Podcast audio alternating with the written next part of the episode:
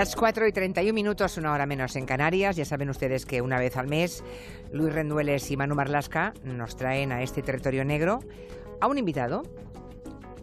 Mm, el de hoy me atrevo a decir que tiene un trabajo especialmente complicado, ¿verdad? Manuel Luis, buenas tardes. Hola. ¿Qué tal? Buenas tardes, Julia. Qué bien veros aquí. ¿Qué? Eso te iba a decir. Es que, nunca os no, veo. qué bien verte a, a ti aquí. Claro, y yo a vosotros, yo, vale. el poder tocaros, daros un beso cuando llegáis y una palmadita en la espalda cuando os vais, no sé, esas cosas. Una ¿no? colleja, una colleja. No, no soy de pegar collejas. Bueno, decía que nuestro invitado que hoy nos, ha- nos habéis propuesto para el territorio negro, no le vamos a ver porque él está en su puesto de trabajo y donde reside, donde está haciendo una gran labor. Está al frente nada menos que de la comisaría de Algeciras, eh, cuando esa ciudad de la provincia de Cádiz, como todo el mundo sabe, ¿no? estaba casi camino de convertirse en una isla en la que no, no llegaba, en la que no entraba prácticamente el Estado de Derecho, ¿no? una especie de territorio apache. Si os pidiera que me describierais un poco, que me contarais quién es Luis Esteban, el, comis- el comisario Luis Esteban, ¿cómo lo haríais? Pues eh, Luis Esteban, yo lo definiría casi casi como el futuro de la policía. ¡Hala! Es el futuro de, de la policía. Así, tal cual. Sí, sí, sí. Es un, un policía que aúna varias cosas, eh, una gran preparación, una gran formación, como veremos ahora, y el haber conocido muy de cerca lo peor de la calle, ¿no? Porque ha estado en puestos de acción y de, de- de mucha acción y de muy delicada acción durante muchos años. Entonces, esa conjunción le convierte, yo creo, que en lo que en el futuro será la policía. Pues comisario Luis Esteban, muy buenas tardes y bienvenido a este territorio negro. Muy buenas tardes. Como Manu Marlasca mm, ha dado pues la impresión que le produce Luis Esteban, yo puedo añadir datos como que tiene usted 46 años, como que nació en Zaragoza, que es policía desde toda la vida, ¿no? Lleva 20 años siendo policía, que mm, me han contado ha sido más un hombre de acción que de despachos, que además es licenciado en Derecho, que ha ganado un gran premio en pasapalabra, que es usted novelista, ya lleva tres novelas, ¿no? O sea, eh, comisario, es usted un policía atípico, si me permite. Bueno, de todas las circunstancias que usted ha reseñado, la que más sobresale en mi caso es la de ser Policía Nacional. No tan bueno como ha, eh, como ha descrito el señor Marlasca, que sin duda me sobrevalora, pero en fin, desde luego vocacional y, y volcado con la profesión. Pero escribe usted novela policíaca, ¿no? Eh, eso supongo que se llevará, que, es, que en su trabajo hay una fuente de inspiración permanente. Igual a veces tiene que dulcificar porque parecería demasiado exagerado, no es, no es verosímil a veces. Bueno, ya sabe que suele decirse que la realidad eh, a menudo supera la ficción, ¿verdad? Por eso. Sí, en mi caso, eh, la- escribir sobre novela policíaca me, me facilita mucho la labor de documentación porque la llevo de serie. O sea que es casi, casi escribo Claro. novela policíaca más por, por energía literaria, por ahorro de energía literaria que por otras cuestiones. Creo que eh, cuando le ascienden a comisario, primero estuvo usted en Baleares, ¿no? Después en Huelva y desde junio de 2017, o sea, lleva usted no lleva usted ni un año al frente de la comisaría de Algeciras. Cuando le llaman a un superior y le dice, Esteban, te vamos a enviar a Algeciras, ¿lo siente usted como policía como un regalo, dada la situación que todos sabemos que se vive allí, o como un marrón? Lo siento como un reto. Eh, los comisarios est- estamos a disposición de la Dirección General de la Policía y allá donde la dirección, la superioridad crea que podemos desempeñar una mejor labor, pues allá tenemos que ir. Para mí es un reto y además es un reto apasionante. No hemos hablado mucho de lo que ocurre en Algeciras, en este territorio negro, pero en cambio menudea, ¿eh? le pregunto a Luis y, y a Manu, eh, la, la actualidad, sobre todo del, Menudea, narcotráfico, buena- sí, sí, una buena expresión, sí. permanentemente tiene el nombre de Algeciras y tenemos un poco los ciudadanos la impresión que, que era o es, o era, no lo sé, una especie de, de ciudad sin ley, ¿no?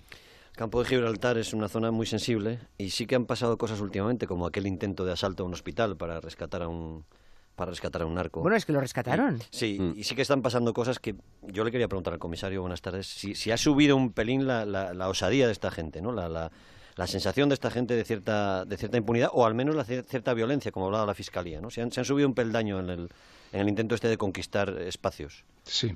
Bueno, yo lo primero que diría es que Campo de Gibraltar no es un territorio sin ley. Aquí se detiene a los delincuentes, se los pone a disposición judicial, se dicta sentencias, se ejecutan estas sentencias, por tanto el Estado de Derecho está plenamente vigente en nuestra comarca.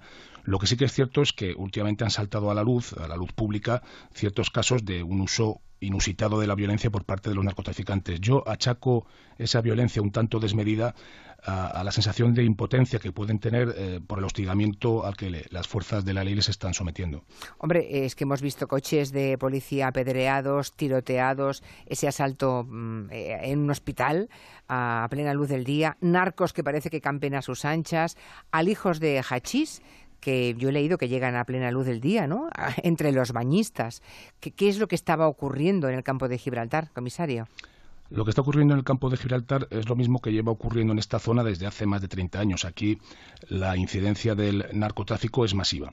Lo que ocurre es que ahora se ha puesto eh, el foco mediático encima de esta zona, no, sin motivo, y en ocasiones también cuestiones que ocurren aquí y que podrían estar ocurriendo en cualquier otra parte de la geografía nacional eh, tienen mucho mayor eco entre los medios de comunicación simplemente por el hecho de que han ocurrido en Algeciras o, en Campo de Gibraltar. Yo he de destacar eh, que aquí coexisten, como ya comenté en alguna ocasión, dos realidades delincuenciales. Por un lado, la delincuencia común o urbana, la que puede afectar al común de los ciudadanos, que, cuya tasa es mejor aquí en Algeciras y en Campo de Gibraltar que la media nacional. Es decir, aquí los ciudadanos de esta zona pasean tranquilamente por las calles y sufren una tasa de criminalidad menor que en el resto del territorio nacional.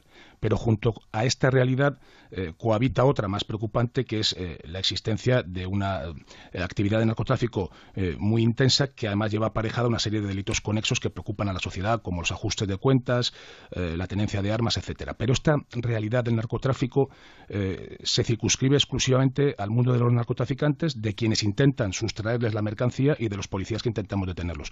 Realmente al resto de la sociedad, afortunadamente, esta violencia narco no, le afecta directamente. Hace bien poco tuvimos un episodio en ese sentido, eh, donde unos eh, narcotraficantes que estaban en un local Llegó la policía, ellos pensaban que eran, eh, les iban a hacer un vuelco, que les iban a robar la droga, recibieron a tiros a los policías y luego vimos esa imagen. pero porque se equivocaron. Porque ellos pensaron, que no eran policías, sino que les iban a esparramar la droga, que les iban a hacer un vuelco y vimos una imagen insólita en la que los narcos pedían perdón a los policías diciéndoles perdonen, perdonen, perdonen, pero es que creíamos que, nos, que, no eran ustedes, que eran otra gente, ¿no? Entonces es cierto que hay una realidad delincuencial muy compleja con un montón de, delitos conexos, pero es cierto que se despachan, digamos, entre ellos, ¿no? Raras veces vemos que, eso afecte a, eso que se llama los índices de seguridad ciudadana y la percepción de inseguridad ciudadana.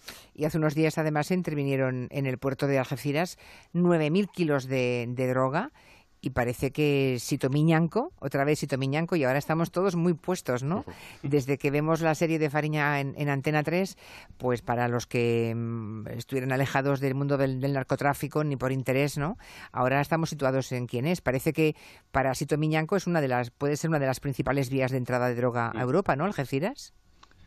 Sí, el puerto de Algeciras es uno de los más próximos al continente sudamericano y, por tanto, uno de los que tienen, eh, de los que ellos tienen conceptuados como más idóneos para la introducción de la, de la cocaína. Sito Miñancos cumplía condena en tercer grado en el centro penitenciario de Algeciras y, por tanto, esa circunstancia que no deja de ser anecdótica o casual de estar cumpliendo condena en nuestra ciudad es la que hace que utilice el puerto de nuestra ciudad para sus para sus ilícitas eh, eh, actividades, ¿no? Pero en general todos los puertos son, son lugares idóneos para la importación de cocaína, de armas, etcétera. Y algunos, claro, por su ubicación geográfica, pues son más aptos que otros y Algeciras es uno de ellos. ¿Cuántos contenedores entran al puerto de Algeciras, comisario, al año? Eh, yo, eh, el número exacto no lo sé. Lo que sí que sé que es el puerto que mayor volumen de contenedores tiene de toda España y uno de los que tiene un mayor volumen de contenedores de entrada de mercancías de toda Europa. O sea que vendría a ser lo que ocurría en los años 80 con el contrabando de tabaco en Galicia, más o menos. Es que efectivamente eh, aquí el narcotráfico ha sufrido o ha experimentado la misma génesis que en, que en Galicia se empezó por el contrabando de tabaco a través de la frontera de Gibraltar y los eh, contrabandistas de tabaco utilizaron esas redes que ya tenían extendidas eh, para la introducción de otras eh, sustancias de mayor gravedad o de mayor penalidad como son el hachís en el caso de lo que proviene de Marruecos y en el puerto a través del puerto de Algeciras de la cocaína. Y mm, se ha llegado a corromper. Esta es una pregunta delicada, ¿eh, comisario Esteban, pero insisto, estar viendo Fariña en televisión nos ha dado algunos, algunas pistas a los ciudadanos, ¿no? ¿Ha llegado a corromper ese narcotráfico a las instituciones del campo de Gibraltar? Lo digo porque, hombre, hay alguna decisión cuanto menos extraña, ¿no? Por ejemplo, la puesta en, libertad, ¿cómo se llama? El, el Messi del hachís. El Messi del hachís, Messi del hachís se llama. euros. Sí, claro, es que ¿cómo se puede poner Un tipo que no olvidemos que no solo es uno de los más grandes narcotraficantes del campo de Gibraltar, sino que además en un intento de detención eh, eh, hirieron gravemente a un policía, por ejemplo, una, una, de las veces que le intentaron detener. Es decir, que es un tipo eh, bastante peligroso. Y llegó a un acuerdo extraño, cuanto menos extraño, que por 80.000 euros. Cuanto menos barato. Muy barato, ¿no? ¿Y cómo, cómo se explica eso, bueno, en cualquier, caso hay que aclarar que este señor está en libertad a la espera de juicio. Es decir, eh, la Fiscalía se hizo el siguiente racionamiento jurídico que, desde mi punto de vista, es técnicamente irreprochable. Otra cosa es que estéticamente sea más discutible. y es que este señor, que estaba huido de la justicia, que era uno de los mayores narcotraficantes de hachís de España, eh, estaba fuera del alcance de las autoridades españolas. Y a través de, la labor de la intermediación de la Fiscalía se consigue poner a un señor que está huido de la justicia española al alcance de la justicia española. Por tanto, desde un punto de vista estrictamente técnico o jurídico, creo que la decisión de la Fiscalía queda fuera de toda duda. Yo, además, mm, otra cosa es que estéticamente entiendo que para los ciudadanos sea una medida controvertida.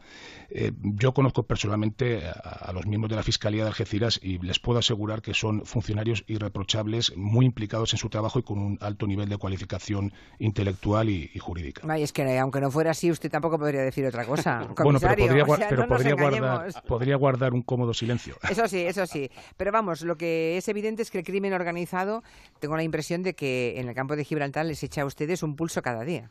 Por supuesto, una de las, una de las características que la Unión Europea asigna al crimen organizado para poderlo calificar como tal es su voluntad de infiltrarse en las instituciones. Es decir, el crimen organizado, entre otras notas, tiene la voluntad de corromper a los funcionarios eh, que ocupan puestos eh, estratégicos para, sus, eh, para las actividades de este, de este narcotráfico, de este crimen organizado. el campo de Gibraltar, evidentemente, que es una zona muy infiltrada por el narcotráfico, es una de las zonas donde los miembros del crimen organizado tratan de captar para sus voluntades para sus eh, eh, fines a, determinados funcionarios. Pero he de decir, y esto es absolutamente cierto lo que le digo, que eh, desde el punto de vista, digamos, estadístico o porcentual, es prácticamente irrelevante el número de funcionarios que son captados por estas redes.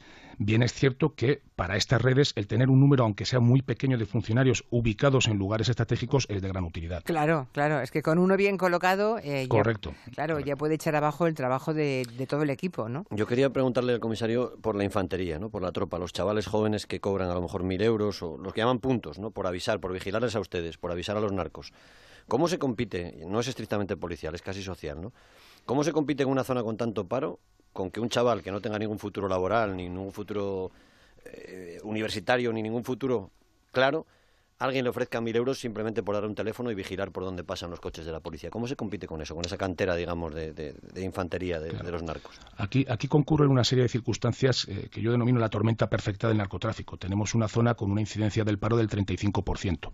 Tenemos eh, a 14 kilómetros de, distancia a Marruecos, que es el mayor productor mundial de, de hachís. Dicen que incluso en torno a un 5% del Producto Interior Bruto del país puede estar relacionado con el hachís. Y además eh, es un país con el cual tenemos una diferencia de renta per cápita abismal, mayor que la que hay entre Estados Unidos y, México, por ejemplo. ¿no?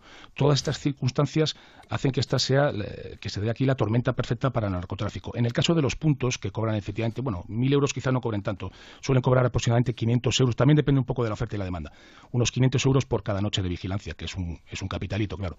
Eh, de hecho, eh, el hecho de que haya tanto paro en la zona realmente eh, incentiva este tipo de actividad ilícita. Pero también es cierto que nos hemos dado, o, hemos visto en muchos casos, gente involucrada en el narcotráfico que tiene un buen pasar en la vida, que tiene un buen modus vivendi, que no tiene ninguna necesidad de implicarse en el narcotráfico para subsistir. Es decir, por ejemplo, es el caso de algunos portuarios que, como ustedes saben, pues tienen unos emolumentos razonablemente altos y, algunos de ellos, una minería obviamente, no se satisfacen, no se sienten satisfechos con ese eh, poder adquisitivo y quieren incrementarlo a través de, la introducción de, estupefacientes. Por tanto, sí que el paro incide, pero luego también incide, evidentemente el sistema de valores que tenga cada individuo. Cuando a usted le envían allí, comisario Esteban, a Algeciras, y tiene usted allí 500 personas, ¿no? 500 hombres y mujeres bajo su mando, 500. Eh, cuando usted llega, ¿cómo se acerca a ellos? ¿Cómo, mm, cómo tantea? ¿Cómo lo están haciendo? Eh, ¿En qué es mejorable? ¿Cómo les da usted aliciente? ¿Cómo mira de descubrir si hay alguno infiltrado? No sé. Bueno, en general, eh, siempre es aconsejable cuando uno llega a, comandar un grupo eh, darse unos cuantos días de, de, de, de, compás de espera, digamos, y, escuchar, ver y aprender. Y luego ya al cabo de unos meses, cuando ya uno conoce las estructuras y el funcionamiento de la organización que tiene a su cargo, pues ya empieza a tomar decisiones. En el caso de Algeciras se da la circunstancia de que es una plantilla muy joven y muy motivada, una plantilla muy joven y muy motivada. Además, el compañerismo entre ellos es, eh, entre nosotros, es muy alto y eh, cada vez que hay alguna incidencia en la calle y algún compañero precisa de ayuda, en el caso de un tiroteo, en el caso de un atropello, de una embestida por parte de los narcos, eh, la asistencia, el auxilio del resto de los compañeros es automático e inmediato. A mí me sorprendió, francamente, el nivel de profesionalidad, de implicación y de vocación que hay en, esta plantilla. Y, por tanto, eh, digamos que yo lo único que he tenido que hacer aquí es engrasar algunos mecanismos, pero con carácter general la máquina funcionaba de manera, de manera óptima. Tengo un oyente que pregunta, imagino que después de haber escuchado que Sito Miñanco está cumpliendo condena en Algeciras, y, o estaba, sí. Y, y, esta oyente se, se, plantea algo que parece naif y que estoy completamente segura que otros oyentes se han preguntado muchísimas veces cuando lo escuchan. ¿Cómo puede un narcotraficante seguir con su actividad en activo estando en la cárcel? Bueno, porque estaba en tercer grado. Eso quiere decir eh, que él solamente iba al CIS, al Centro de Inserción Social, eh, eh, eh, para pernoctar algunas, algunas noches, de lunes a viernes, creo. El resto del día, en ese proceso, tenga usted en cuenta que nuestra Constitución eh, eh, nos manda, nos exige que, la reinserción sea el objetivo primordial de la, de la pena, ¿no? de, la, de las instituciones penitenciarias. Por tanto, en cumplimiento de ese mandato constitucional, va progresando de grado el interno y acaba en un tercer grado que le permite ir exclusivamente a dormir a prisión. Y es en ese tercer grado en el que Sito Miñanco aprovecha para volver a lo que, bueno, parece ser que nunca olvidó, que es el tráfico de droga. Yo creo que Sito estaba de vigilante de un parking en Algeciras. Era su trabajo su puesto de trabajo era su, Era su trabajo. Vigilante de un parking de un amiguete, claro. no, debió ni conocer el parking. O sea, no llegó, no llegó a estar ahí. No, no, sí, sí, sí va al parking, sí. Sí va al parking. Lo que ocurre es que, eh, en fin, eh, determinados tipos de actividades se pueden ejercer desde cualquier lugar, desde un parking o desde, o desde casa. Por lo que veo, eh, comisario Esteban, tenía usted el parking controlado, ¿eh? Bueno, quienes han llevado esta operación a efecto fueron los compañeros de la Comisaría General de Policía Judicial, de los servicios centrales de la Policía Nacional. Y cuando le le, envían usted a Algeciras, comisario, ¿tiene algún encargo especial de la cúpula policial? Eh, no, ¿Qué le dicen cuando le envían? Bueno, a mí la superioridad me llamó, me dijo que por mi perfil profesional eh, creían que lo más indicado es que yo fuese a Algeciras y que me comprometiese a ejercer el mando aquí durante un tiempo y no me dijeron nada más. Eh. Nuestra función está clara, es averiguar los delitos que se cometen en nuestra demarcación, tratar de impedirlos y en el caso de no poder impedirlos, pues reprimirlos por la vía de la legalidad. Y, bueno, luego ya poco a poco sí que ya se fueron, digamos, eh, ya me fueron dando otro tipo de indicaciones. Pero bueno, las indicaciones están claras. Quien viene a, a campo de Gibraltar a trabajar sabe cuál es el problema número uno que tiene que enfrentarse. ¿Dónde pensaba ir antes, cuando fue destinado a Algeciras, que pensaba en otro puesto más tranquilo? Mm, bueno, no tenía nada pensado. Había varias posibilidades abiertas y la superioridad estimó que la mejor era esta, que yo la verdad no era la que tenía en mente, pero en fin. Eh, eh, además, de hecho, agradezco al antiguo director adjunto operativo que me destinase aquí porque estoy disfrutando. Para mí esta, este trabajo es, es, apasionante, es muy estimulante y siempre es mejor enfrentarse a retos, salir de la zona de confort, ¿no? que ir a, a trabajos quizás un poco más burocráticos y menos estimulantes. Pero tengo la impresión de que no va a tener mucho margen para escribir novelas ahora, ¿eh, comisario? Lo que no tengo es mucho tiempo. Por eso digo, mucho margen de tiempo, claro. Sí, no, no, no tengo tiempo ni para escribir la lista de la compra, o sea que novelas... Pero algo, ronda por la cabeza siempre. Sí, tiene alguna previa. Vale, vale. Habéis leído las novelas, supongo, del comisario, ¿no? No, no. no, Le tengo que confesar que no. Oh, qué mal habéis quedado, Luis y Manu, por favor. bueno, han sido sinceros, que eso es muy de Bueno, sí, está, muy bien, pero... voy a preguntar algo rápido para salir del marrón este que nos ha metido la jefa. en Galicia eh, hubo una pata importante, además de la policía y la Guardia Civil, que fue el rechazo social, el rechazo en concreto de las madres de la droga. ¿En Algeciras hay eso? ¿Hay movimientos vecinales en contra de, la economía sumergida, el hachís, de todo eso? Sí, hay movimientos vecinales y de hecho una de las estrategias que estamos adoptando ahora es, eh, digamos, tejer una red de complicidades más fuerte entre las fuerzas de seguridad y estas, y estas asociaciones vecinales. Hace poco, hace creo que semana y media aproximadamente, me reuní con dos de sus representantes en, la propia comisaría, intercambiamos opiniones y de hecho hemos, hemos llegado a la conclusión de que tenemos que establecer una conexión eh, eh, permanente, fuerte, un intercambio fluido de información y trabajar conjuntamente. Efectivamente, yo estoy absolutamente de acuerdo con usted en que las asociaciones de madres de, Galicia fueron un elemento fundamental, yo diría que casi una condición sine qua non para la reconducción del narcotráfico en Galicia a cuotas eh, razonables y soportables por la sociedad. Sí, es que es verdad que ahora. Mm, yo recuerdo haber entrevistado a Carmen Avendaño, la madre coraje de Galicia, ¿eh? Eh, las de la presidenta de Erguete, en el 2000 poco, en 2003 o 2004 creo, y todavía no se, no se había reconocido lo que había supuesto ese grupo de madres en y la lucha habían contra pasado el narcotráfico. 14 años, porque el primer gran golpe contra el narcotráfico es en el año 90, en el Sí, año sí. 1990. es cuando Había pasado caen. mucho, pero yo creo que ahora... No sé si el comisario ve la serie de Fariña. ¿La ve? ¿La sigue?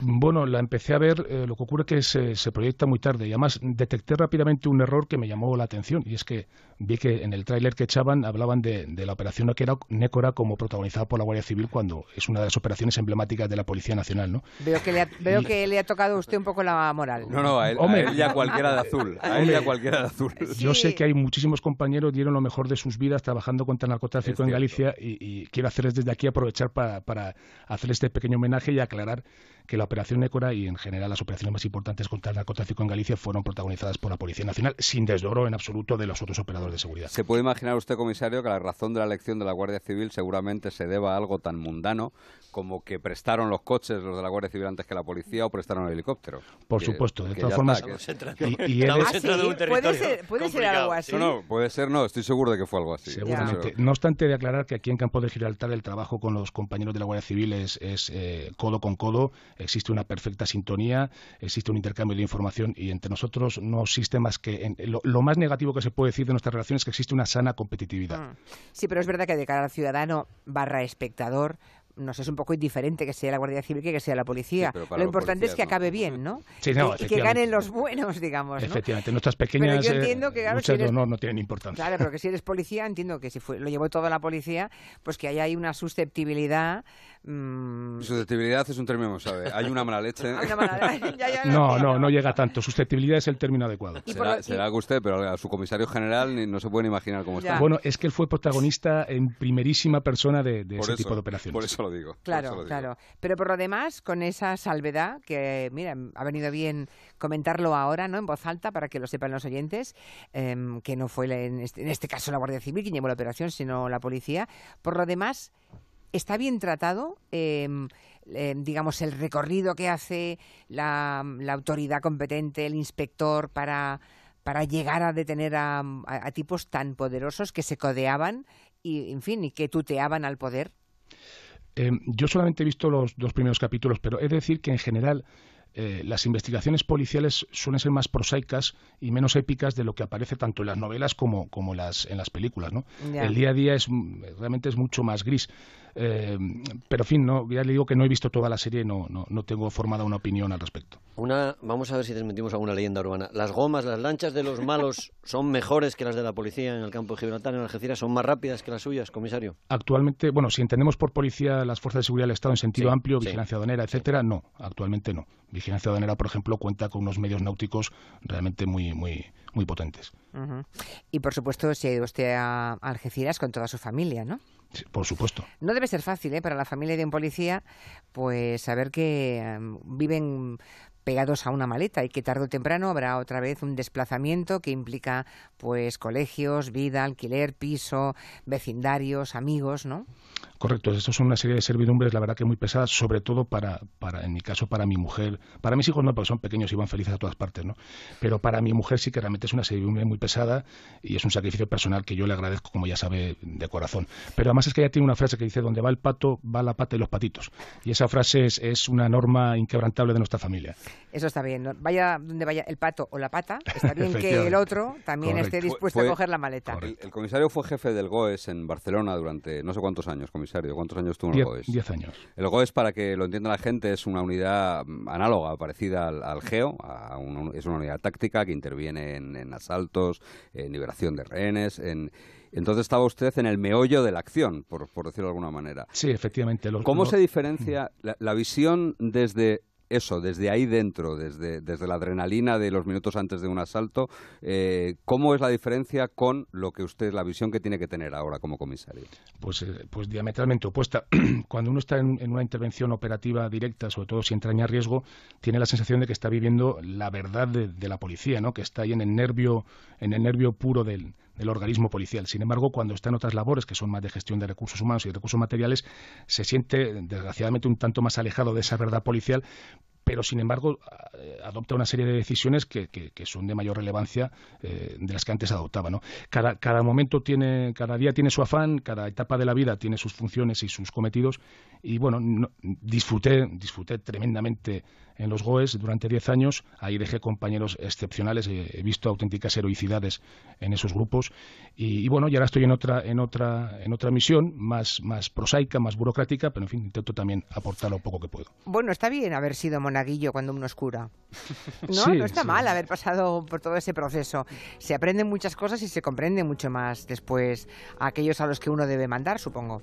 Por supuesto, por supuesto que sí. De hecho, casi todos los comisarios han sido también antes monaguillos antes que, frailes. Mm, pues, comisario Luis Esteban, me quedo con lo que ha dicho Manu Marlasca al empezar a lo mejor dentro de... ¿Cuántos años calculas, Manu? ¿Diez años? Estamos entrevistando a, un director general de la policía. sí, a un DAO o algo así, yo creo que sí. Diez años igual es mucho. El señor Malasca me sobrevalora. bueno, por si, acaso, yo por si acaso yo me apuntaré el nombre en la libretita. Sí, sí. De acuerdo. Gracias, comisario, y suerte. Gracias. gracias, hasta pronto. Bueno, pues hasta la semana que viene. Muy bien, jefa. hasta luego. Hasta luego. Gelo, de 3 a 7 en Onda Cero. Onda